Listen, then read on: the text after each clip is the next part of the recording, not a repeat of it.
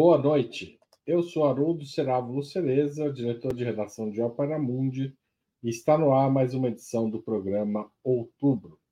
Ontem, o presidente da Venezuela, Nicolás Maduro, afirmou em um comício que a data das próximas eleições presidenciais no país será anunciada em breve.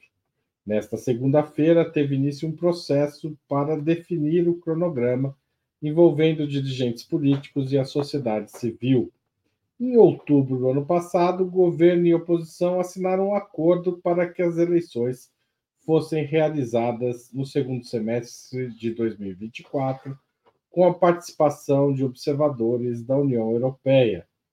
Mas nem tudo parece caminhar tão simplesmente. No fim de janeiro, o Supremo Tribunal de Justiça da Venezuela decidiu que Marina Corina Machado, ex-deputada e engenheira industrial de 56 anos, que apoiou o governo autoproclamado de Juan Guaidó e tentativas de golpes contra Maduro, não pode disputar a presidência. A decisão da justiça venezuelana fez o governo dos Estados Unidos retomar o processo de sanções contra a Venezuela e ameaçar um aumento na pressão caso nomes da oposição sejam vetados pela justiça venezuelana. O que vai acontecer na Venezuela? Quem está jogando? Como as coisas caminham? O que significa a interdição ao nome de Marina Corina Machado? Tudo isso são assuntos que vamos discutir hoje com Helenira Vilela, professora de matemática do Instituto Federal de Santa Catarina e coordenadora geral do Sindicato Nacional dos Servidores Federais da Educação Básica, Profissional e Tecnológica, Hugo Albuquerque, publisher da revista Jacobina, editor da Autonomia Literária e mestre em Direito pela PUC São Paulo, e Valério Arcari, historiador e professor titular aposentado do Instituto Federal de Educação, Ciência e Tecnologia de São Paulo. Não perca, a gente já começa essa história. Mas antes eu queria lembrar, apoia a Opera Mundi. Bom, eu vou começar, gente. Muito obrigado vocês três pela presença aqui em mais um outubro. A oposição venezuelana quer realmente a realização de eleições livres no país? Ao recorrer às pressões dos Estados Unidos contra o regime venezuelano, os adversários de Maduro ajudam a construir a democracia no país? Vou começar hoje com Hugo Albuquerque. Olha, é, Haroldo, é claro que eles não querem, né? isso já está bastante claro há muito tempo. A gente precisa entender essa direita venezuelana. Bom, durante muito tempo, antes do Chávez, a Venezuela teve o chamado Pacto de Ponto Firro, ou Ordem de Ponto Firro, que era, eh, digamos, a, a democracia representativa da Venezuela entre o final da década de 50 ali em diante. Esse pacto tinha lá seu partidinho de centro-direita e seu partidinho de centro-esquerda que disputavam eleições, se alternavam no poder, com algum grau de distribuição de renda, com algum grau de ousadia, é, a ponto de ter relações com todos os países ali do mundo, é, não, se colocar mais ou menos como um país não, não alinhado, do outro lado, uma centro-esquerda, que era a também com viés ali social-democrata, e até uma esquerda não comunista autorizada, que se chamava MAS também, a exemplo da, da Bolívia, também havia um partido chamado MAS na Venezuela, que era, digamos, digamos a esquerda radical autorizada. Uh, a Venezuela girou desse modo, indo bem quando o petróleo estava alto, indo mal quando o petróleo estava com um preço mais baixo, até um ponto que o regime se esgotou, e se esgotou de uma maneira muito curiosa os dois últimos presidentes da Venezuela, de, de, dessa ordem, do Pacto de Ponto Firro, antes do Chávez, foram justamente os dois principais presidentes dos dois principais partidos nessa época, que voltaram ao poder. E deram errado. O Carlos Andrés Pérez, uma figura de centro-esquerda que implementou o neoliberalismo na Venezuela, como aconteceu em boa parte da América do Sul, onde o neoliberalismo foi implementado por forças de centro-esquerda, né? Carlos Andrés Pérez II é isso, e depois a figura do Rafael Caldeira, que vai manter, mas já também muito idoso, volta ao poder e mantém a coisa meio ali, ali, é, sendo que a centro-direita venezuelana era até um pouco menos pior com a esquerda de verdade, lá na Venezuela. Mas o que é essa direita? Esse ajuntamento um pouco radicalizado, ou se radicalizou em resposta ao chavismo. Esse povo jamais aceitou a ordem do Chaves, jamais aceitou uma nova Constituição, jamais aceitou uma perspectiva de governo, de Constituição na Venezuela, que se governasse não só para o povo, mas com o povo. Então, esse grupo que agora, que sempre vai eleger qual é a sua figura principal, se agenciou em torno de uma oligarquia econômica e que se perfilam, na verdade, como que eles realmente são. Na medida que o Pacto de Ponto Firro se foi, a máscara caiu e todos eles não têm maiores pudores em se agenciarem com os americanos, até com essas principais agências, e se colocar como uma extrema-direita efetiva. Inclusive lesa pátria, né? Vídeo que o Guaidó fez com o próprio país. Ela, a Maria Corina, é a mesma coisa. E já está aí faz tempo, aliás. Obrigado, Hugo. Passo a palavra para Helenira, Helenira Vilela. Então, essa declaração de, de busca. Bom, boa noite primeiro. É, Haroldo, Valério, Hugo e todo mundo que está com a gente, Zé Igor que está na técnica aí. É, essa, essa, esse discurso em defesa da democracia, assim como o discurso anticorrupção, o discurso da defesa da liberdade, ele sempre foi aparelhado em muitos momentos históricos, em muitas situações, por essa extrema-direita, para justificar o, o, desrespeito à própria democracia. Né? A gente precisa ver que a gente está falando de um país e de uma extrema-direita que é apoiada pelos Estados Unidos para impor é, sanções a um governo não alinhado, que é tratado como se fosse do eixo do mal, e que impõe uma série de absurdos, tal qual tais quais, principalmente, essa história do tal do governo paralelo, que se diluiu já faz, já faz pouco mais de um ano, mas que mantém instituições que são, são reconhecidas, por exemplo, um suposto Banco Central paralelo, é, que é o único reconhecido pelos Estados Unidos em relação ao país Venezuela.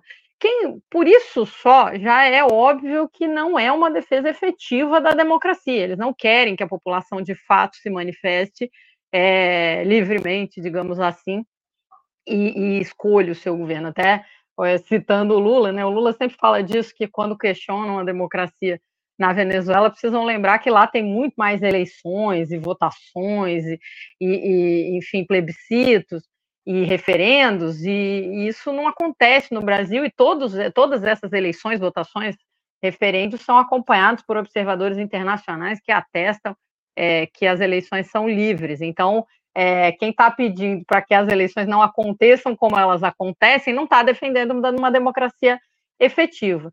A outra questão interessante sobre isso é que a própria Maria Corina é eleita em primárias que não são acompanhadas pelo sistema eleitoral, e aí vamos lembrar que na Venezuela, assim como na, na Argentina, as primárias compõem o processo eleitoral, não é igual é, no Brasil, por exemplo, que se o PT resolve ou não resolve fazer prévias, é um problema interno do PT que é organizado internamente. Na Venezuela, teoricamente, isso devia ser um processo que também é acompanhado pela justiça eleitoral e não houve isso agora nesse processo exclusivo aí que é, supostamente elegeu a Maria Corina como alternativa da oposição. É, lá sim não foi auditável, não foi acompanhado, não teve observadores, o resultado anunciado é um resultado parcial super esquisito, que dá conta de que ela teria 92% dos votos, mas eles só anunciaram a apuração de menos de 30% dos votos das primárias. Então, dizer que alguém que está tentando se cacifar como é, candidata num processo todo questionável pode questionar o processo eleitoral do país que é organizado,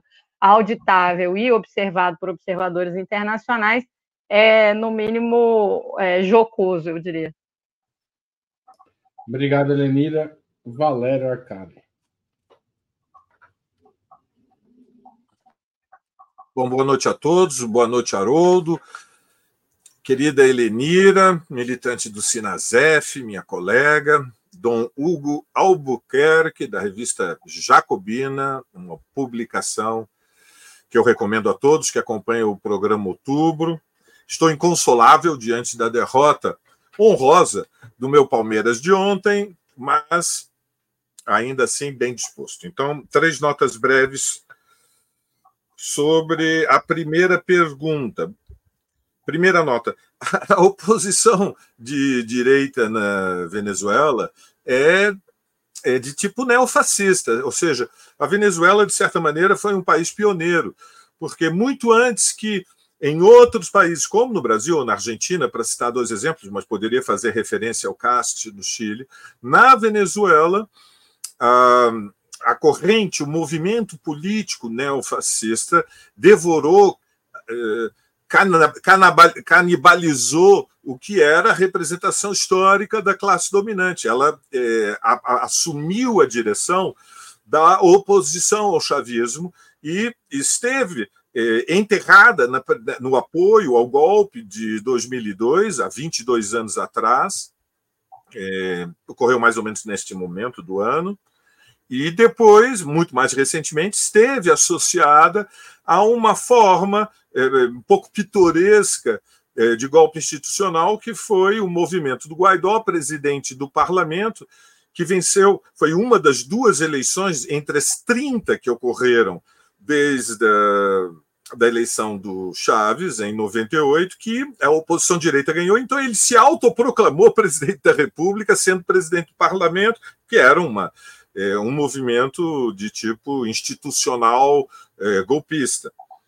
Portanto, é uma oposição é, de tipo neofascista, e o seu objetivo não é somente derrotar eleitoralmente é, o, Maduro, é, é, reverter todas as transformações históricas que transformaram a Venezuela no único país na América Latina que nós podemos dizer que tem um governo independente dos Estados Unidos, ou seja, que, a rigor, eh, o resto da América Latina está subordinado a relações de dominação. A Venezuela tem um governo independente. Mais rapidamente, segunda nota, há uma crise interna, econômica e social, que se manifestou ah, de forma mais aguda na superinflação. Houve agora recentemente uma reforma monetária que tirou três, de, eh, três zeros eh, do Bolívar, mas é uma, uma, uma crise econômica muito grande e se abriram negociações que resultaram num acordo com o governo norte-americano em 2023, porque os Estados Unidos também tiveram interesse em retomar as relações econômicas e importar o petróleo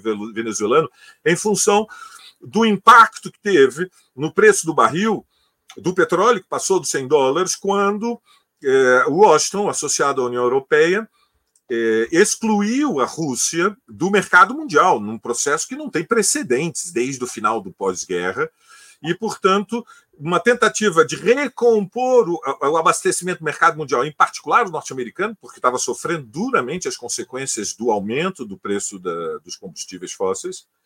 Houve uma tentativa de acordo. Por razões que até agora não são claras, este acordo foi rompido e nós eh, estamos diante dessa situação em que a Maria Corina Machado não não poderá participar do processo eleitoral. No plebiscito, que entretanto acabou de ocorrer, votaram aproximadamente 10 milhões e meio de pessoas em torno do tema é, de Essequibo, é, ficou mais ou menos claro que o, o, país tem quase 30 milhões de pessoas, em, em, digamos, tem a Justiça Eleitoral reconhece 20 milhões de eleitores, 30 milhões de habitantes, 20 milhões de eleitores, participaram 10 milhões e meio. Bom, o piso do Maduro não é menor do que 5 milhões. E, portanto, as eleições seriam é, imprevisíveis o resultado. Completamente, uma disputa é muito competitiva, mas totalmente imprevisíveis. Hum, e, bom, é, então é nesse contexto que é, temos que aguardar quando serão as eleições e quem será a candidatura, quais serão os candidatos que vão disputar. É, Ontem, Maduro disse: vai haver eleições e nós vamos ganhar na boa, por las buenas ou por las malas. Então, uma pergunta que fica no ar é: como seria por las buenas? E eu tenho medo de pensar, mas por las malas, aí é que a gente fica é, é, surpreso. Câmbio. É, mas a frase, eu fui ver a frase, viu, Valério? A frase é um pouco mais complexa, porque ele está falando mais do futuro do que do passado. Ele está dizendo, por bem ou por mal, da Venezuela do futuro, não dizendo que vai. Não está se referindo à ideia de que as eleições vão dar a vitória a ele de maneira, de um jeito ou de outro, né? Como a manchete que a gente leu sugeriu, né? Só queria interromper e dizer isso porque essa frase é forte mesmo, mas ela tem um contexto. Aliás, eu queria só falar para Maria Valéria Gomes Fonseca que você está totalmente certa. O Valério não é um revolucionário completo, porque ele não é o corintiano socrático, né? Mas eu, eu como corintiano socrático, eu queria dizer que. eu não conheço socráticos. Tá bom, socrático. Bom, mas vamos para a segunda pergunta. Eu queria que vocês falassem um pouco mais da Maria Corina. Por que, que a oposição, na, na opinião de vocês, aposta tanto em alguém que está muito perto do perfil de Capriles, de Guaidó, e não busca alguém que realmente possa ser entendido até pelos grupos mais é, críticos ao Maduro dentro da Venezuela, como alguém que acredita na democracia. Porque essa insistência na Maria Corina começa com a Helenira dessa vez. Olha, é difícil falar da tática dos outros, né? Mas o que, o que eu percebo é que a gente está vivendo um mundo em que a crise do capitalismo obriga ao fascismo, né? O neoliberalismo para se impor, para continuar se impondo com a retirada de direitos, com a força, eh, com a quantidade de opressão necessária, com a brutalidade que é necessária para você fazer o que o Milei está tentando fazer na Argentina, no que o Bolsonaro fez, em, em, grande medida aqui no Brasil, você precisa de um perfil autoritário. Tem um outro elemento que, na verdade, eles estão tentando se aproveitar do fato de que a, a Maria Corina está inelegível, o que parece contraditório, para poder reforçar o discurso deles de que há um impedimento democrático de todos concorrerem é, legitimamente por ela estar tá, supostamente servindo, é, sofrendo uma perseguição e fazer uma, uma tentativa de vitimizar ela a partir desse processo. É bom dizer que o processo que foi aberto contra Maria Corina foi aberto em 2015, ele foi aberto um processo administrativo, porque ela tinha uma série de, de despesas que ela não comprovou quando ainda era deputada, depois ela é ela sai do parlamento e sofre outras sanções porque ela assume um cargo de representação internacional de um outro país, ela vai representar a, a, o Panamá na OEA, o Panamá é um país que a gente sabe que é quase sempre títere dos Estados Unidos, e ela, então ela está sofrendo esses processos há muitos anos. Não é uma coisa. Foi anunciada essa semana uma última decisão que reafirmou as decisões anteriores, mas você não está falando de uma pessoa cujo processo foi inventado depois. Quando ela se candidata, quando eles se candidatam, eles estão é, recorrendo e reforçando a teoria né, da conspiração de que não há uma democracia e de que ela é uma pobre defensora da democracia que está sendo perseguida pelo suposto é, regime autoritário do, do, do, Maduro. O que, obviamente, não se comprova, mas eu penso que ela, ela satisfaz algumas dessas necessidades da direita. Primeiro é uma legítima representante da burguesia local, ela é filha de um dono de uma empresa enorme de metalurgia.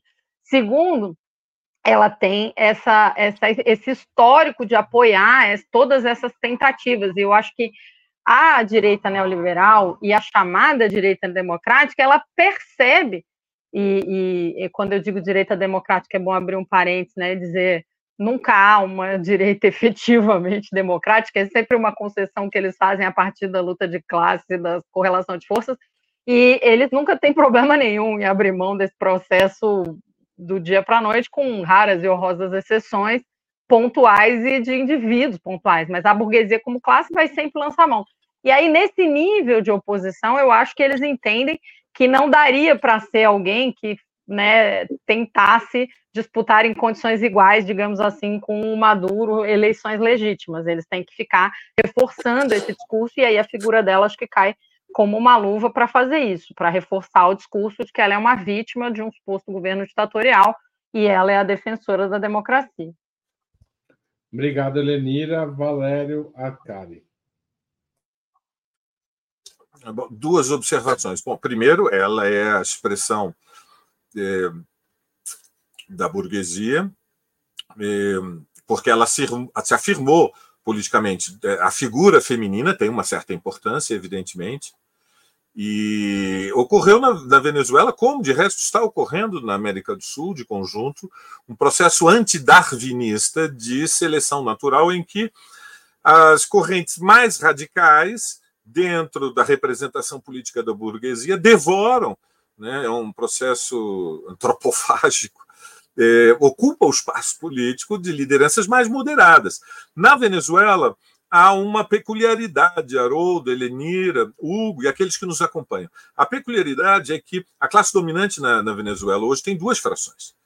É, isso já ocorreu no passado, em outras experiências. Existe a, burguesia histórica. Esta burguesia histórica é aquela que se beneficiava do bene, da enorme riqueza é, que inundou a Venezuela no pós-guerra até o final dos anos 80 e garantiu uma certa estabilidade e um regime democrático eleitoral, contrastando com o resto da América do Sul, que, através é, de uma luta de classes intensa desde o do levante da Revolução Boliviana de 52, passa pelo triunfo da Revolução Cubana, viveu nos anos 60 e 70, especialmente com o Sul, é, o triunfo de ditaduras militares de golpes de Estado sangrentos. É, a Venezuela foi poupada deste processo e o esgotamento do regime do, do Punto Fijo, como lembrou o Hugo, é, ocorre com uma explosão de uma insurreição, uma semi-insurreição popular, o Caracaço de 1989, com centenas de mortos, que é, fermentou uma divisão estrutural das Forças Armadas. Então, nós temos que vai depois originar o movimento Quinta República e a apresentação da candidatura de Chaves em 1998, nove anos depois do Caracas, eleições que ele vence, e em 99, a eleição para a Assembleia Constituinte, nas quais uma ampla frente em torno do movimento Quinta República, dirigida pelo Chaves, também vence e estabelece a atual Constituição. Bom, este é um primeiro elemento. O outro elemento é que, agora, eh, nos últimos dez anos, se formou uma nova classe dominante ou seja, uma nova fração. É o que se chama boliburguesia, ou seja, uma frações das camadas médias que passaram a ocupar posições de gestão e a fazer negócios a partir das posições de gestão das empresas estatais. Não, não, são, não é somente a PDVSA, que é uma das maiores empresas de petróleo do mundo. Lembremos aqueles que nos acompanham que a Venezuela tem as maiores reservas de petróleo e gás do mundo não a Arábia Saudita, a Venezuela, não a Rússia, a Venezuela. E, e, portanto, há um processo de conflito entre essas duas frações burguesas, mas também de colaboração. Uma das novidades de Caracas agora são os casamentos entre os herdeiros das famílias da burguesia histórica e os jovens herdeiros da nova fração que é, surgiu ao longo dos últimos dez anos. Portanto, não tenhamos dúvida, a Venezuela não está em transição ao capitalismo, ao socialismo. A Venezuela é um país capitalista, porém é um país capitalista independente, como é o Irã, que também é capitalista, mas é independente. E isso Washington não pode tolerar. Câmbio, Haroldo. Ou seja, não é Cuba, mas também não é. Sei lá, pode citar outro país aí, Valério. Panamá, que é um enclave norte-americano. Panamá é um enclave norte-americano, como disse a Helenira. Exato. Mas, enfim, a maioria dos países da periferia são é, associados, né, colaboradores com a dependência. É um país independente. É um dos raríssimos países independentes do mundo. Por causa do período histórico que a gente vive, que é uma, uma situação reacionária mundial. Mas no passado existiram mais países independentes, entretanto, se perderam, né? Mas sobrou. Sobrou Venezuela, sobrou o Irã entre os capitalistas. Obrigado, Valério.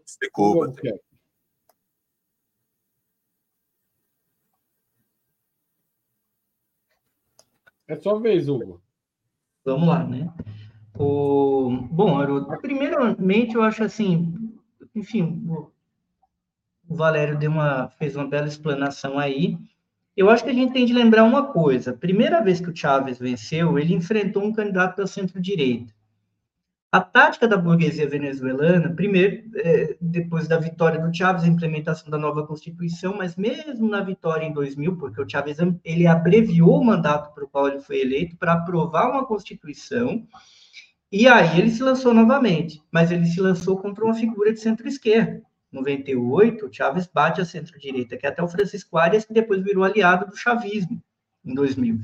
E a estratégia da burguesia venezuelana girou em torno do seguinte: tentar tensionar de uma maneira muito brutal é, o governo e, e, o regime, a nova Constituição, e, por outro lado, lançar figuras mais amenas Chávez enfrentou Manuel Rosales. O próprio Capriles era um sujeito da burguesia, mas um sujeito que vinha com um discurso elogiando o Lula, dizendo que o Lula era um modelo. Ele era crítico do Chávez, mas o modelo do Lula não tudo bem.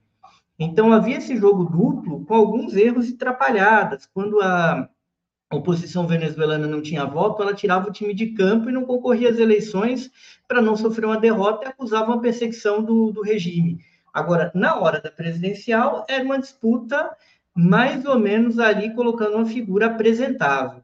Isso muda quando o Chávez morre.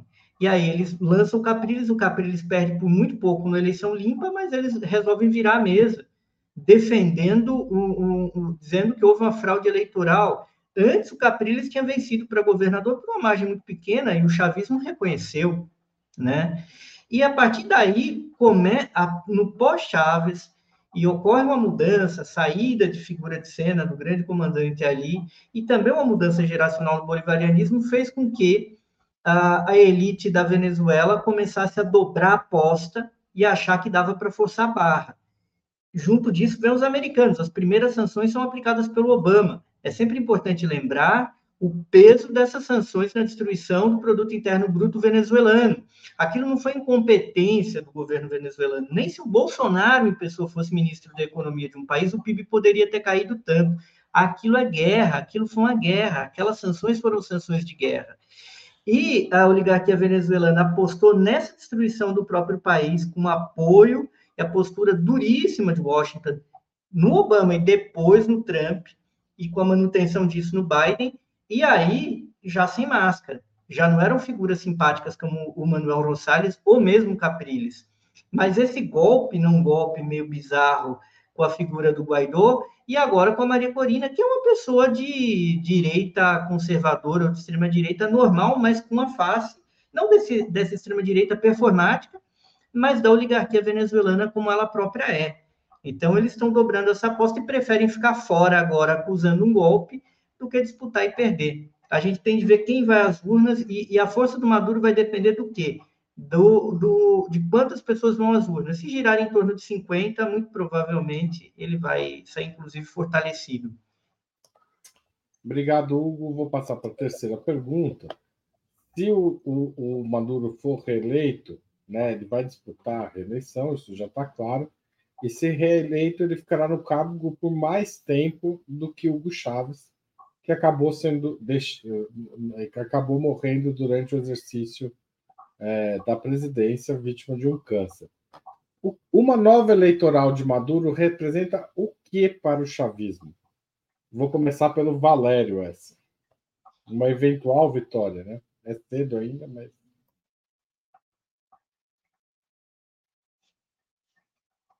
Está sem áudio, Valério. Muito bem, desculpem. É, é, cedo. Vamos lembrar que a Venezuela tem aproximadamente 28 milhões de habitantes, aproximadamente 7 milhões e meio estão fora hoje da Venezuela, ou seja, é, na Venezuela houve uma fuga em massa da burguesia, um escapismo, e depois das amplas camadas médias, e depois, na sequência, setores populares saíram. Tem 2 milhões e meio de venezuelanos na Colômbia.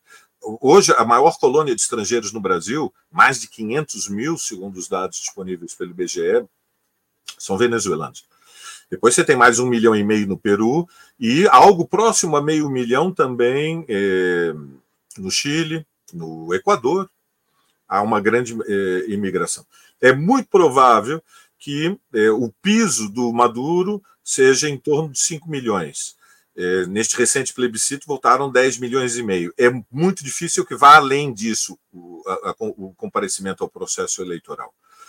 Bom, isto posto neste contexto, é, dentro do, podemos chamar, o movimento chavista, houve grandes mudanças, como o Hugo corretamente sublinhou. Ou seja, a figura do caudilismo do Maduro ela é, cresceu. É um fenômeno sul-americano. Você tem é, a figura do Evo Morales na Bolívia, você tem a figura do Ortega na Nicarágua, você tem a figura do Lula no Brasil também, é caudilismo. E, portanto, nós temos aqui uma dificuldade de, é, de transferir o apoio de uma liderança para um movimento político, porque remete ao tema de, delicado, que é transferir a autoridade política de uma pessoa por um partido. A representação de indivíduos é diferente da representação de coletivos políticos.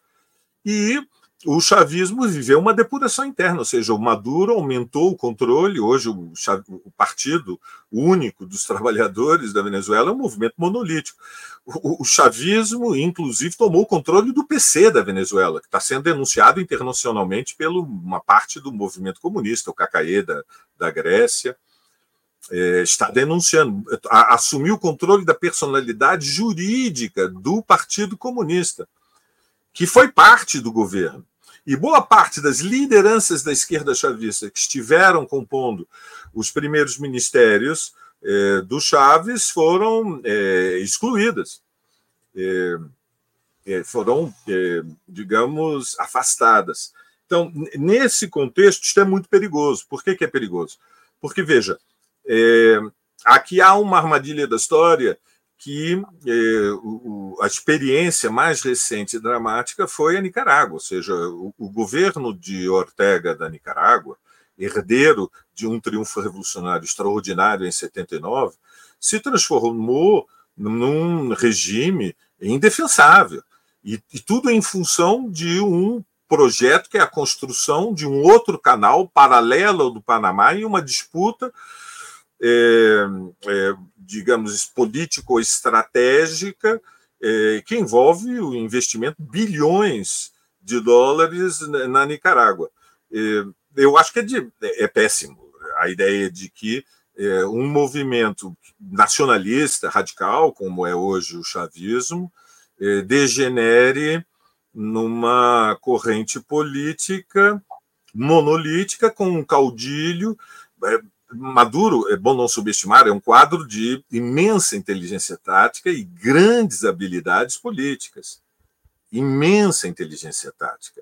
É, e Chaves, evidentemente, era um gênio político. Como é, eu não sou chavista, nunca fui chavista, eu sou revolucionário marxista, mas é, reconheço é, o brilho que cercava a figura de Chaves e a autoridade que foi concentrada em torno do Maduro. Mas a aposta em um novo mandato, que vai eternizá-lo, lembrando que ele era o vice do Chaves, foi primeiro eleito em 2015, depois em 2018. Em 2018 ele chegou a 6 milhões e meio de votos.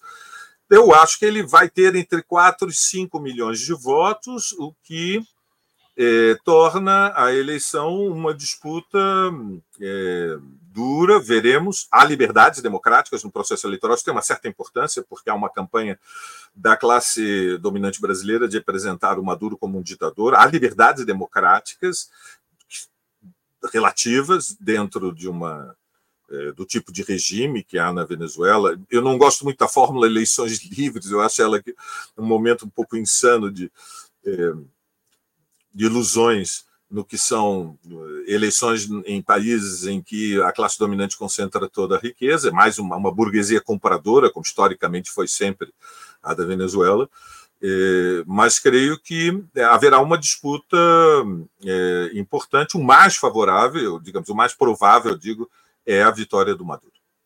Câmbio. Obrigado, Valério. Hugo Albuquerque. Bom, eu acredito no primeiro. Bom, vai lá. Eu acho que sim, o Maduro ele deve ganhar.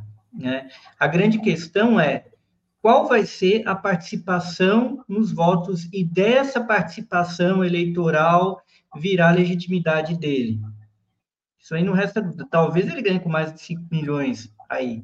A grande questão é a Maria Corina, porque tem um monte de pesquisas sendo feito na feitas na Venezuela que são duvidosas é, que colocava Maria Corina na frente. Eu acho que falta realmente alguma coisa mais ou menos neutra, independente naquele cenário de, de quase uma conflagração que possa dar um, um cenário real para a gente. É, diante disso, muito provavelmente 50% do eleitorado deve votar e o Maduro vai ter uma grande vantagem. Agora, o que, que importa disso para a gente, politicamente falando? Eu acredito que esse modelo de democracia representativa, onde eventualmente você é, vai excluir uma parte mais radical da extrema-direita, não é o melhor caminho, ou da direita tradicional, não é o melhor caminho. Acho que a Venezuela deveria ter dobrado a aposta de ter ido contra a de ter pensado uma coisa diferente. Então, ela fica num certo meio do caminho e ela acaba sendo punida para isso. Mas por que, que a Venezuela fica nesse meio do caminho? Porque apostar nas comunas que de fato existiam na Venezuela e ainda existem, seria automaticamente botar lenha na fogueira de uma certa contradição que existe lá dentro.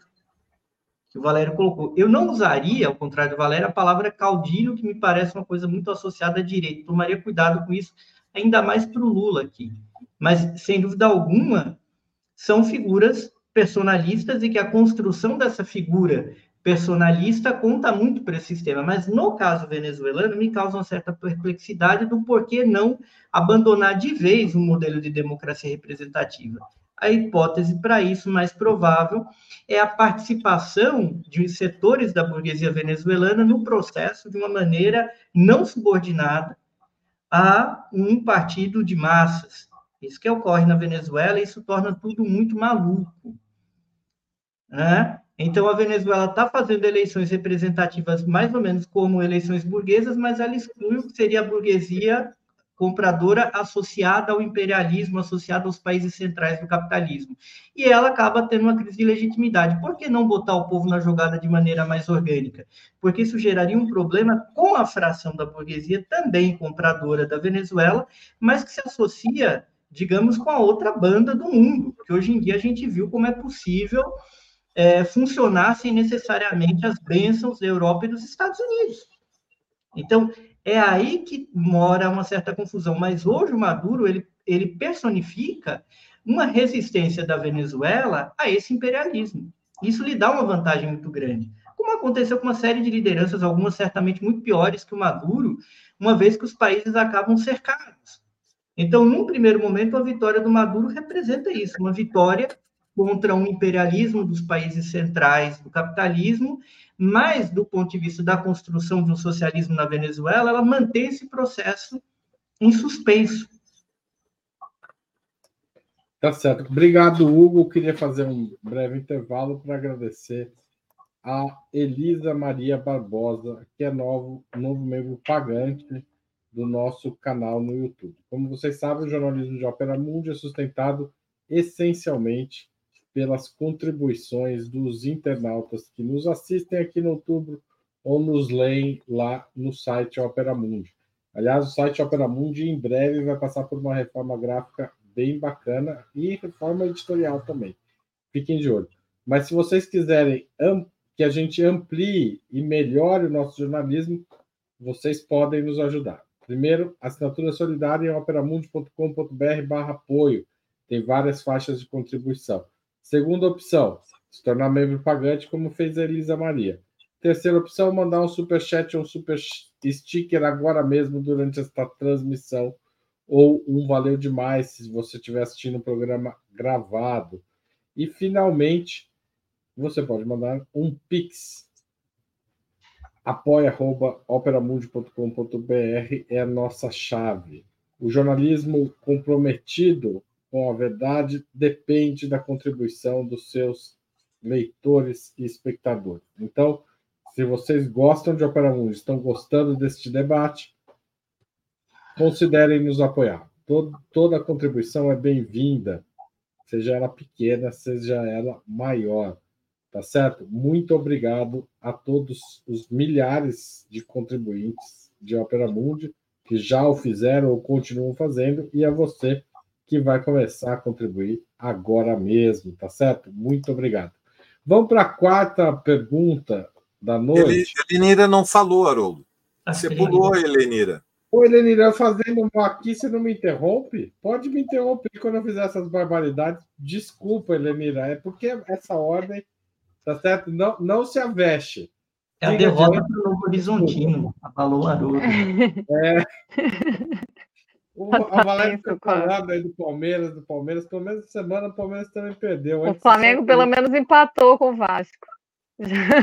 0 a 0 um jogo feio.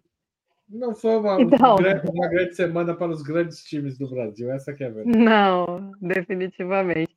Não, é, é não só para não interromper a propaganda aí, que é importante também, mas, enfim, é, é, fica pensando sobre o papel. Eu, eu primeiro preciso dizer uma coisa que eu acho é importante, que é lembremos-nos que é um país sob sanções, né? E toda vez que a gente lida com isso, eu uma vez escrevi um texto que, que era é, que é a defesa, o silêncio da ética, né? Quando, quando às vezes é melhor não falar. Mas para não fazer a Glória Pires e dizer que eu não quero opinar sobre o assunto, eu penso que a gente tem uma questão que é assim: neste país sob sanções, nesse nível de, de, de eu não gosto da palavra polarização, mas nessa, nesse conflito praticamente deflagrado, como disse o Hugo, é, o ideal seria que nenhum lugar nunca fosse liderado por, por, por, figuras personalistas, ao mesmo tempo que eu não sou exatamente do ponto de vista do princípio, assim, achar, não acho necessariamente um princípio essa defesa de que você obrigatoriamente tem que mudar as figuras. Eu acho que o, o importante é a gente conseguir fazer o processo democrático acontecer em outros níveis, né? Que não só nos processos eleitorais, que são democracia parcial, com essa é, votação que a gente sabe que acaba é, sofrendo intervenções de poder econômico, de manipulações mil, de poder da mídia, de intervenção de outros países. Dito isto, a figura do Maduro, sim, eu acho que ele deve se reeleger, é, eu acho que eles têm um processo consolidado, queria, né, vou até deixar o porquê dessa consolidação para a próxima pergunta, mas acho que a gente tem uma figura controversa que não tem o mesmo nível de liderança do Chaves, mas tem um nível altíssimo de liderança né, junto ao povo. Penso que as sanções foram muito duras com o povo venezuelano e, consequentemente, com o reconhecimento que o povo tem sobre o governo, mas é interessante ver que o povo venezuelano reconhece que a extrema-direita é responsável pelas sanções, ela pediu as sanções, ela queria que o povo fosse punido por reeleger é, Chaves e Maduro, o que é, é, é percebido na base da sociedade, eu acho que isso é importante de reconhecer. Agora, certamente há muito o que ser mudado, né? Não dá para a gente continuar esse processo de concentração de poder que está acontecendo efetivamente numa figura personalista. É, de qualquer maneira, eu não só acho que o Maduro vai ganhar, como eu acho que é bom que ele ganhe. Nesse, como eu disse, quando você tem um país sancionado, sofrendo as maiores barbaridades, com 59 países de um poder paralelo tentando impor uma intervenção. Eles, eles tentaram mais de uma vez construir um golpe e foram derrotados. Nessas condições, é melhor que essa democracia parcial, com os problemas que ela tem, e ela tem, é, seja mantida nas condições é, com a eleição do Maduro. Haverá, sem dúvida nenhuma, de acontecer, e é necessário que aconteça, um novo processo de participação social na Venezuela e uma reconstrução desse poder popular que o Chaves construiu, é, que precisa acontecer urgentemente, e porque os processos eleitorais eles são sempre muito parciais. É como a gente está vivendo no Brasil, a gente sabe que o Bolsonaro perdeu a eleição, mas o neofascismo está aí, ele está organizado, ele está intervindo, ele tem maioria parlamentar, inclusive. Então a gente precisa ir para além dessa, dessa eleição, que já é um passo muito difícil, que eu considero necessário, mas que não é suficiente para manter é, as necessidades do povo, inclusive retomar outro tipo de política econômica, social, de relação com as empresas estatais e por aí vai. Obrigado, Elenira. É, vou passar então agora, agora finalmente a, a, a, quarta pergunta. Desculpa mais uma vez por, pelo atropelo aí. Às vezes a gente perde a conta aqui. E a pergunta é a seguinte: o que explica a força política do chavismo na Venezuela? Por que a esquerda venezuelana resistiu aos ataques contra o país, enquanto diferentes golpes derrubaram governos do Paraguai, de Honduras, do Brasil, da Bolívia, fora as derrotas eleitorais aí provocadas por intervenções radicais né, das redes sociais, da manipulação da opinião pública por meio de fake news e afins, no caso de El Salvador também. Começo com o Hugo. Porque o povo ele não se vence. Quando você cria um tipo de organização é, orgânica que envolva mais e mais a população, as massas e os trabalhadores, de uma forma orgânica, você não é derrotável nem exatamente numa guerra. Essa é a lição que o Mao, Mao Zedong lá na China ensinava de guerra popular prolongada. E isso se viu no Vietnã, por exemplo. Isso no cenário de guerra. Num cenário de sanções, ainda que violentíssimas, que tiveram um impacto muito grande, é... mesmo assim, isso é mais fácil que uma guerra. Vi de Cuba enfrentando o embargo há muito tempo. A Venezuela só não está mais forte porque não duplica essa aposta, talvez, mais para baixo, nas comunas. Ela estaria mais forte ainda, apesar da situação. Mas onde é que a Venezuela acertou com Chávez? Acertou em não se limitar à tática. Procurou construir uma nova institucionalidade por meio de uma Constituição.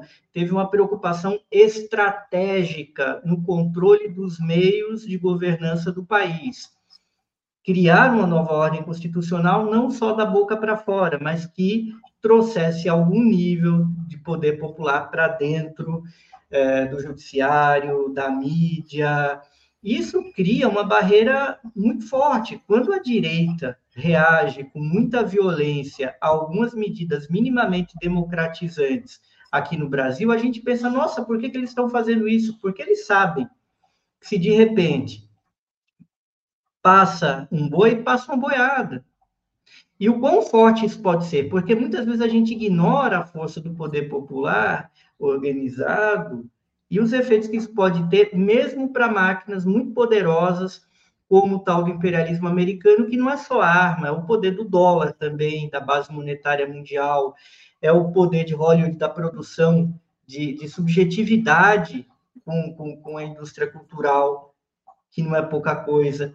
E mesmo assim a Venezuela está ali e resiste. Isso é possível de acontecer. Ou por que, que a Coreia do Norte não desaba, mesmo com todas as sanções que ela tem? Porque mais ainda você tem uma integração. Ah, uma maravilha, não estou dizendo que é uma maravilha que poderia ser muito melhor, mas quando há uma integração e união popular de uma maneira mais ou menos efetiva, o capital ele ainda não é capaz de derrubar.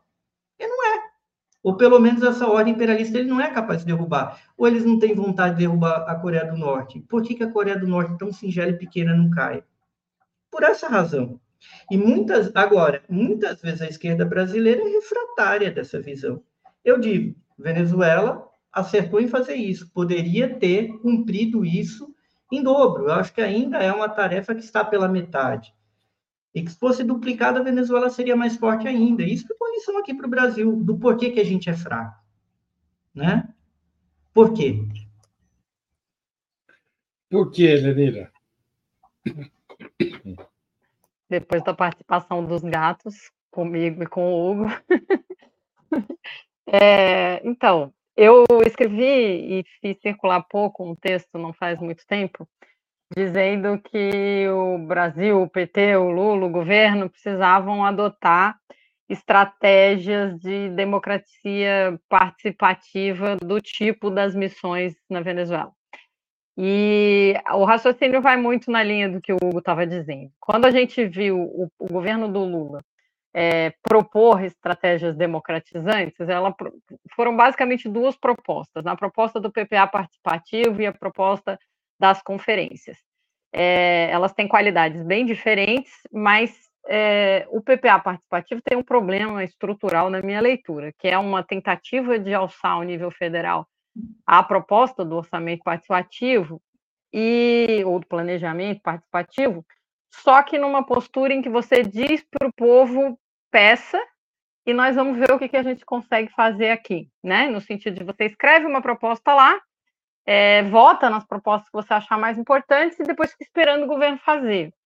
Diferentemente da conferência, onde você envolve setores da sociedade, mas eles são setores limitados, já militantes, é, não porque os outros não possam, mas porque o processo é, de, determina um certo tipo de envolvimento, e que eles, é, nós, no caso, eu participei da Conferência Nacional de Educação há pouco tempo, a gente participa do processo também de definição de políticas com muito mais compromisso. Mas tem uma dificuldade, porque as missões, elas eram um processo em que você envolve a população no processo de encaminhamento e é, é fazer a mudança, é meter a mão na massa, é você se envolver e alfabetizar a população passa por você criar missões em que as pessoas vão lá e vão ajudar a fazer e vão fazer parte do processo.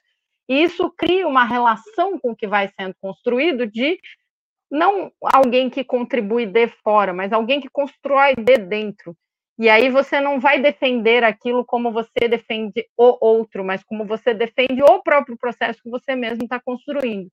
Eu penso que a gente comete um erro grave ao não fazer isso em nenhum momento, né? A gente não tem um pouquinho, talvez, no minha caso, minha vida, quando é relacionado com os movimentos sociais, alguma coisa de reforma agrária quando é relacionado com o MST, mas de uma maneira muito incipiente. Eu penso que a gente precisa fazer aqui o que eles fizeram lá, e o que, que é isso, né?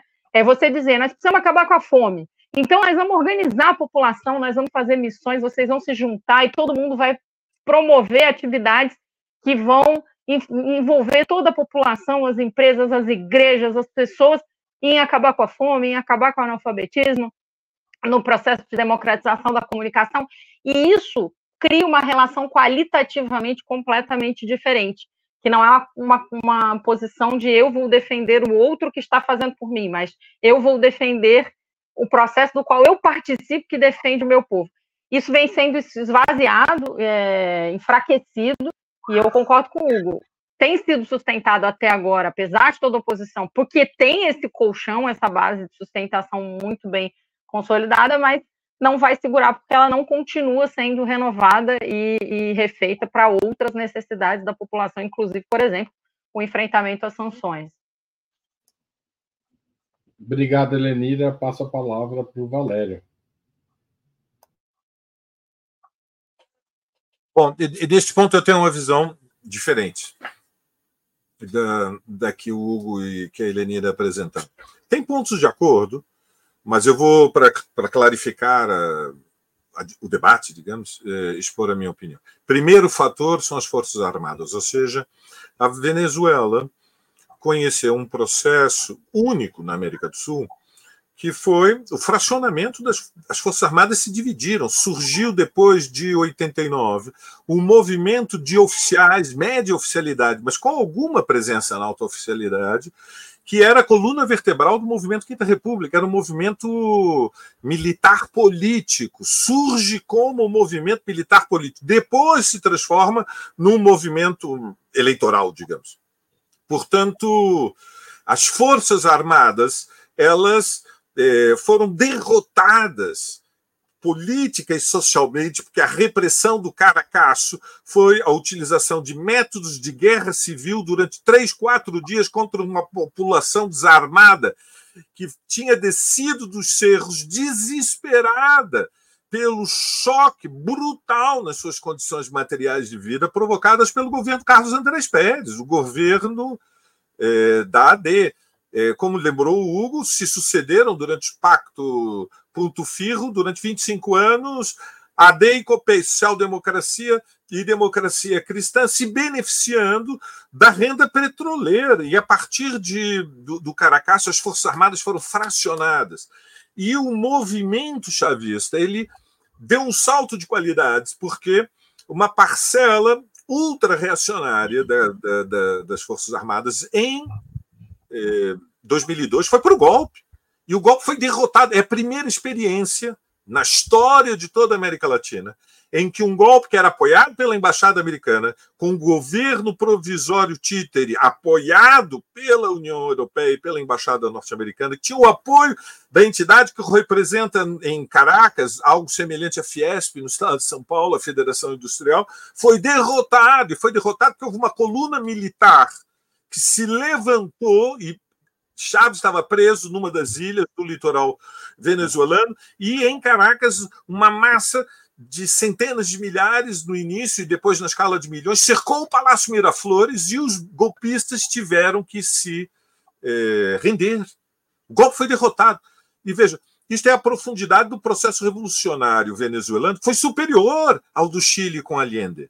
Superior, a radicalização foi mais elevada. Segunda nota, breve, me perdoe, Haroldo, é evidente que é, existe apoio político ao governo Maduro, mas não vamos idealizar é, e perder as referências na realidade. É, não há processo revolucionário que dura 22 anos. Isso não existe. Nenhuma sociedade aguenta esse nível de máxima tensão, músculos e nervos na luta de classe durante 22 anos. Hoje, o que sustenta o chavismo é uma clientela eleitoral. Não vamos idealizar as missões, não há poder popular na Venezuela. O que sustenta o chavismo é uma base social que é uma clientela que depende da transferência de renda que é feita pelo Estado. São as entregas. Por isso é que é muito importante estudar a experiência venezuelana, porque agora uma parte da direção eh, do PT é, não é toda a maioria da direção do PT, mas uma parte da direção do PT começa a teorizar, a estrategizar que o futuro da esquerda brasileira depende das entregas. Poxa, mudar a vida das pessoas tem muita importância, mas não pode ser uma política de assistência social por prazo indefinido, porque a maioria das pessoas querem uma vida digna que dependa do trabalho. E, portanto, grande parte da lealdade política, repito, dos 4 milhões, entre 4 e 5 milhões que o Maduro vai ter, são a expressão não da memória do processo revolucionário, mas da dependência econômica e social num país que está sendo destruído pelo imperialismo americano há mais de 20 anos. Veja, aconteceu na Venezuela algo que só, tinha, só aconteceu agora mais recentemente com a Rússia, que foi a expropriação das reservas da Venezuela estavam depositadas nos bancos no exterior. A Inglaterra, o Reino Unido, sequestrou o ouro da Venezuela. Sequestrou, tomaram o controle do ouro. Então, a Venezuela é um país independente, cercado pelo imperialismo, e o governo, com a renda do petróleo, cada vez mais em crise, tenta, está tentando uma reabertura de negociação com os Estados Unidos. Isso abre é, uma certa sensação de alívio, foi frustrada, porque agora os Estados Unidos suspenderam é, em represália a, a proibição da candidatura da Maria Corina Machado, mas isto vai ter novos desdobramentos. E há um perigo, sim, há um perigo de que o governo do Maduro evolua numa direção semelhante à do Ortega. E nós seríamos é, ingênuos se não tivéssemos uma visão crítica. O Valério estourou bastante o tempo e a oposição é bem grande entre vocês. Algum de vocês gostaria de, tipo, responder ao Valério? Desculpa, Valério, mas é que eu deixei você passar, mas eu preciso abrir para a posição da Elenira e do Hugo, se eles quiserem. Elenira, quer é para deixar. Chegaremos. Para deixar bem explícito o que eu estou dizendo. Eu disse que se sustenta até hoje por quê? Não diz que existe ainda. A, a, a gente precisa entender o seguinte: se fosse só entrega assistencialista, é, a Dilma não teria sofrido golpe, isso não seria suficiente. É, existe uma memória e uma construção social em torno dele. Né? A, eu, eu falei, eles mudaram o processo, eles não estão mais fazendo o que fizeram. E isso está enfraquecendo, inclusive. Agora, ao mesmo tempo, tem um negócio que une, que é a própria sanção dos Estados Unidos, que faz também as pessoas perceberem que quando você tem um inimigo desse tamanho, te achincalhando, roubando as próprias reservas do país, roubando o país, vamos ser sinceros, nós estamos falando que o Reino Unido roubou a Venezuela, né? Os Estados Unidos roubou a Venezuela, roubou, meteu a mão no dinheiro e entregou para uma oposição. Ao fazer isso, a gente está vendo é, que resiste ainda assim por que, que resiste ainda assim? Porque tem uma memória e uma estrutura ainda organizada muito longe do que a gente quer.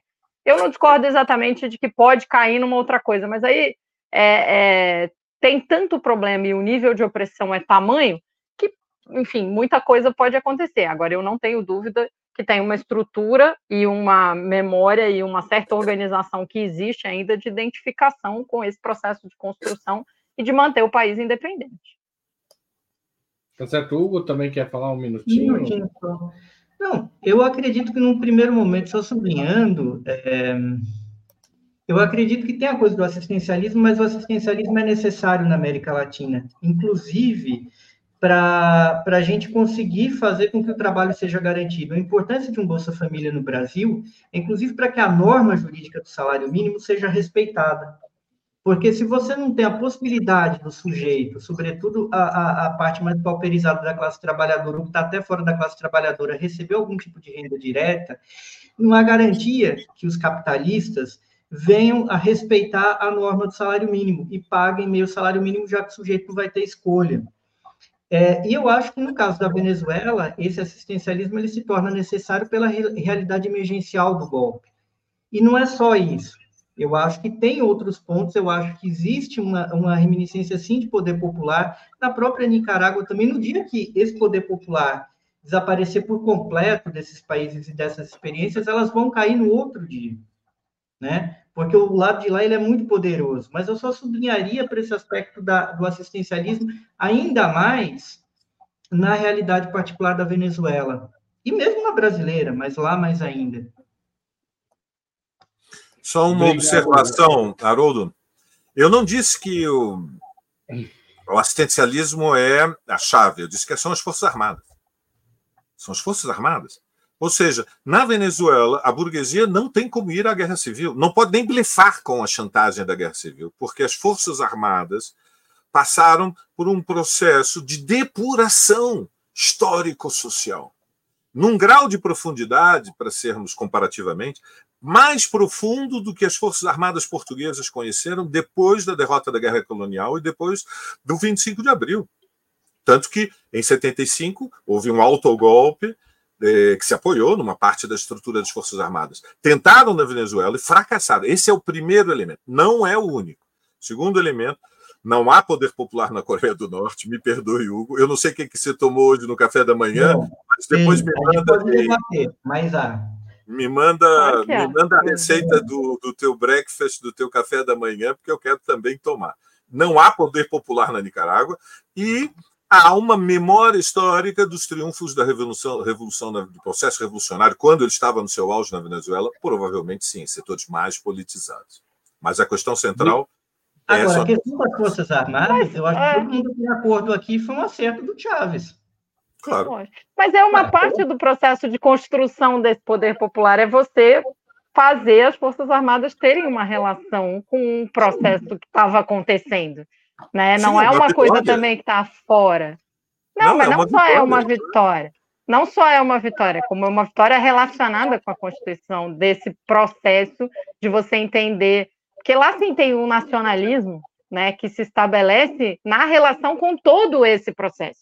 O combate à fome, a alteração das Forças Armadas, a democratização dos meios de comunicação, tudo isso foi chamado de nacionalismo, de bolivarianismo, de processo de tomada de poder popular. Essas coisas são articuladas, não é uma coisa ou a outra, é tudo uma parte do processo. Eu concordo que as Forças Armadas foram fundamentais para garantir lá. Eu não sei se continuam também, mas mesmo que sim, é, continuam porque tem uma relação entre esses, esses processos, né? É você ocupar todos os lugares. E aí a gente precisa lembrar que era um pouco mais fácil, considerando o fato de que o Chaves era das Forças Armadas. Ele, tava, ele fez isso por dentro e por fora. Tá certo, gente. Eu vou passar para a última pergunta da noite, antes que vocês engatem uma nova discussão sobre a Coreia do Norte, que a gente vai marcar esse debate aqui e a gente vai assistir o Hugo e o Valério se enfrentarem, mas outro dia. Beleza? Combinado? É, eu vou passar para a quinta pergunta, que está relacionada ao governo brasileiro. O governo brasileiro nomeou ah, recentemente é, uma nova embaixadora em Caracas, Bilivânia Maria de Oliveira, que era diretora do Instituto Rio Branco. O Brasil ficou seis anos sem embaixador na Venezuela. Qual a importância dessa nomeação e quais devem ser as prioridades do Brasil na relação com a Venezuela. Helenira, você começa.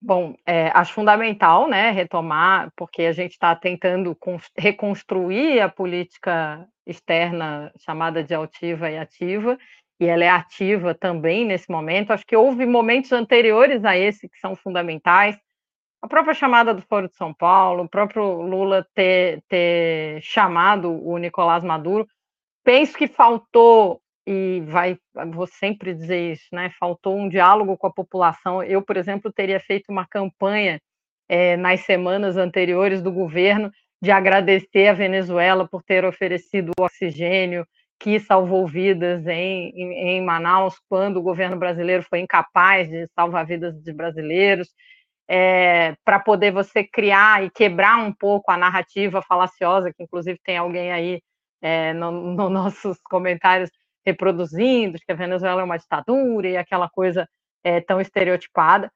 Penso que o papel do governo brasileiro nessa relação é muito importante, porque a gente está falando de um país que de uma figura primeiro, né? Lula tem uma liderança internacional, ele tem uma capacidade de conversar internacionalmente com todos os países, inclusive com setores é, mais conservadores internacionalmente. Ele, quando ele vai conversar com o Biden e faz uma defesa dos sindicatos, eu não tenho nenhuma ilusão em relação ao Biden, nem que ele seja de esquerda, muito pelo contrário, eu sei muito bem a figura que ele é, mas o fato do Lula tensionar a agenda climática e tal, e ele ser essa, essa referência internacional que acaba sendo ouvida por muita gente é muito importante. O que não significa é, que você vai conseguir impor né, internacionalmente o que a gente sabe que poder econômico e poder militar é que acabam impondo, mas tem um papel importante. E penso que devia, na verdade, agora, principalmente agora que o Biden retomou as sanções retrocedeu na política de aliviar as sanções é, por conta dessa, dessa história estereotipada aí da, da, da candidata, eu penso que a gente tem que aprofundar esse debate, fortalecer a posição da Venezuela, a gente tem que fortalecer a relação com a Venezuela, inclusive do ponto de vista do petróleo, né? É muito difícil, ainda que com crise climática, a gente saiba que a gente tem que superar essa matriz energética, a gente sabe que isso vai ter peso internacional. E o Brasil, tendo descoberto reservas que são importantes, estando retomando o refino, tem que se articular, inclusive politicamente, nessa, né, no uso desse, desse é, ativo, digamos assim, do país para poder construir autonomia política da América Latina. E aproveitar esse poder popular, essa capacidade que a gente estava falando, que ainda que relativa, que ainda que em queda, que ainda com muitos sérios problemas, é, a gente possa usar, inclusive para defender que essas sanções acabem, tanto contra Cuba quanto contra, contra a Venezuela, e que a gente realmente possa ter mais autonomia e independência na América Latina, que não é nada fácil de construir, mas é necessário e o Brasil tem condições de fazer bons avanços. Obrigado, Elenira. Valério. Bom, nós temos, evidentemente, é, que manter relações diplomáticas com a Venezuela, por suposto. É parte dos é, barbarismos, enfim, dos retrocessos, da regressão é, que atingiu o nosso país depois do golpe institucional de 2016 contra Dilma Rousseff, que tenham se suspendido as relações é, internacionais com, com a Venezuela é parte, digamos, dessa onda reacionária que culminou com os quatro anos do governo de extrema-direita. Tudo isso tem que ser superado, deixado para trás. O Brasil tem interesses estratégicos com todos os países da América do Sul, tem responsabilidades e tem interesses, é, repito, que é, são inescapáveis. Com a Venezuela, nós temos uh, três, digamos, três, três, três, um terreno comum em torno de três questões. Primeiro, nós compartilhamos com a Venezuela a Amazônia. A Amazônia é uma das questões centrais da, da, política externa brasileira, por razões que são evidentes. Ou seja, nós entramos numa etapa em que, se não houver descarbonização agressiva, acelerada, vertiginosa, incontornável, eh, os impactos do aquecimento global são imprevisíveis, podem ter dimensões catastróficas. Uma parte do movimento ambientalista, quando faz o discurso catastrófico, trabalha com a pior hipótese, mas nós temos que nos preparar para a pior hipótese. Oxalá ela não venha, mas a preparação de governos que têm um mínimo de consciência e que utilizam boa ciência é ter a, a percepção de que é impossível continuar aumentando o nível é, de, de, dos gases de efeito estufa na atmosfera. E eles estão aumentando, eles não estão desacelerando, eles estão aumentando. E, portanto, nós vamos, é, infelizmente, superar a meta é, de elevação da temperatura de um grau e meio até 2030. Então, a Amazônia tem importância estratégica, porque o que aumenta na Amazônia, como todos nós sabemos, é, é a expropriação, é a acumulação capitalista por expropriação, por expoliação, por ocupação. São as madeireiras, é a fronteira agrícola, são as mineradoras que vão à frente de todos os outros negócios, e isso interessa a Brasil e Venezuela, uma plataforma comum Segundo tema, o Brasil tem forte interesse com a Venezuela em torno do tema do petróleo, ou seja, a posição diante da produção do petróleo vai definir campos políticos no século XXI, nesta e na próxima, nas próximas décadas. Ou seja, é, a Venezuela tem as maiores reservas do mundo. E, evidentemente, a Venezuela não pode unilateralmente renunciar a este ativo, mas a Venezuela não pode continuar sendo um país que tem 80% das suas exportações concentradas em petróleo. E, e, e este grau de dependência é fatal para o país. Então, o Brasil precisa ter, a partir da Petrobras com a PDVSA, uma, uma política estratégia comum de eh, substituição eh, de, para energias renováveis. A, a Venezuela, como sabem, é, pratica os preços mais baratos da gasolina do mundo, que estimula o consumo de automóveis. Não sei se vocês sabem, Caracas é uma capital é, em que a primeira impressão que tem qualquer brasileiro que chega é que é impressionante o número daquelas caminhonetes de última geração que são parte da ostentação de poder da burguesia e da mole burguesia. Bom, o terceiro tema é que nós temos meio milhão de venezuelanos que vivem no Brasil meio milhão de pessoas, 500 mil pessoas.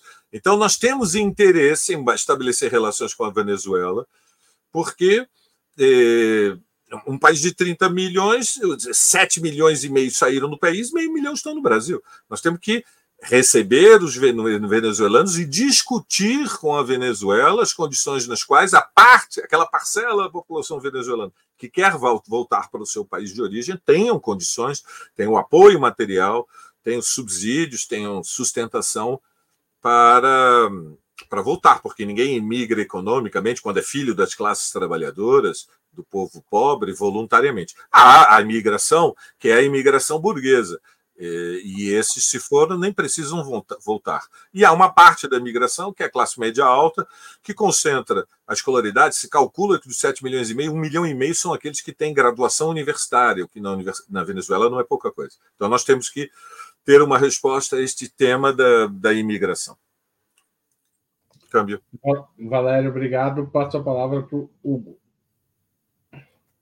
Bom, é, é óbvio que o Brasil já deveria ter reatado essas relações, a gente só não reatou essas relações por um total equívoco do uso do Brasil como um pivô internacional em prol dos Estados Unidos e dos seus interesses. É um absurdo inclusive que isso só tem acontecido agora. A diplomata que foi escolhida uma diplomata de carreira, que ocupou cargos importantes na época do governo da Dilma, foi aí que ela chegou ao ponto mais alto da, da profissão, então uma diplomata experimentada, bem preparada, e é óbvio que o Itamaraty sabe que o Brasil tem de ter, isso fora de qualquer que entendimento até de esquerda, é evidente que o Brasil precisa ter relações com a Venezuela, porque é um grande, uma grande reserva petrolífera, é um país irmão, próximo culturalmente, com enorme potencial de constituir relações com o Brasil. A outra coisa que é muito importante é que o Brasil tem de manter o pé ali para evitar que uma eventual guerra ocorra. O Brasil tem de deixar bem claro que aquele não é um território em disputa para potências exteriores à América do Sul, sobretudo os Estados Unidos, intervirem, né? É, isso acontecer não resta a menor dúvida. O Brasil é, e a América do Sul fizeram enormes parcerias estratégicas com a Venezuela nos anos 2000, que foi vantajoso para todo mundo. Em matéria de abastecimento energético, de trocas comerciais, existem deficiências da parte do sistema venezuelano, que sempre foi muito dependente do petróleo, por mais que o Chávez tenha lutado contra isso, tenha feito um esforço sincero para diminuir essa dependência, mas você tem um peso disso, tanto que na economia se chama doença holandesa, que é o peso do, do, do petróleo tensionando o resto da economia, mesmo uma economia desenvolvida. Imagina a Venezuela, né? Eu acho que os maiores erros da Venezuela passaram por aí, mas o desafio não é pequeno, se livrar dessa dependência do petróleo. É, e, eu, e, claro, o Brasil tem que fazer isso. O Brasil tem um papel, inclusive moral, porque essas sanções que são aplicadas contra a Venezuela são sanções que punem de uma maneira absurda a população civil, são sanções que matam A prática de sanções é tão criminosa quanto de bombardeios. Elas matam, elas deixam populações inteiras morrerem à língua. Isso não derrubou nenhum líder de nenhum lugar. Eu não conheço um líder que tenha caído por conta de sanções, mas a gente sabe muito bem da quantidade de idosos, de crianças, de pessoas vulneráveis que morreram por conta disso. As sanções aplicadas na Venezuela são das mais violentas da história da humanidade. E eu acho que todos os países que são vítimas dessa prática merecem a solidariedade. E aí a gente vai falar aqui de Cuba, sempre, Coreia do Norte profundamente sancionada, a Síria, cujo regime é de direita, mas a população civil foi vitimada, e mesmo a Rússia. Só que a Rússia é a Rússia, né? Ela contornou e tirou de letra, porque as sanções contra ela se tornaram um problema para quem a sancionou. Agora, a violência que isso significa para as populações civis é intolerável. E o Brasil tem que ter uma postura mais firme, inclusive em relação a isso. Já não é sem tempo de retomar as relações diplomáticas no sentido pleno, mas o Brasil tem de lutar na arena internacional contra isso que acontece com o país irmão e contra essa prática. Obrigado, Hugo. Bom, a gente encerra aqui o outubro. Eu queria agradecer a vocês pelo debate. O pessoal gostou, inclusive, do, desse momento, especialmente. E queria agradecer a todo mundo que compartilhou, assistiu, contribuiu com o Opera Mundi. Valeu e até a próxima. Obrigado, Lenira. Obrigado, Valério. Obrigado, Hugo. Aquele abraço. Tchau, gente.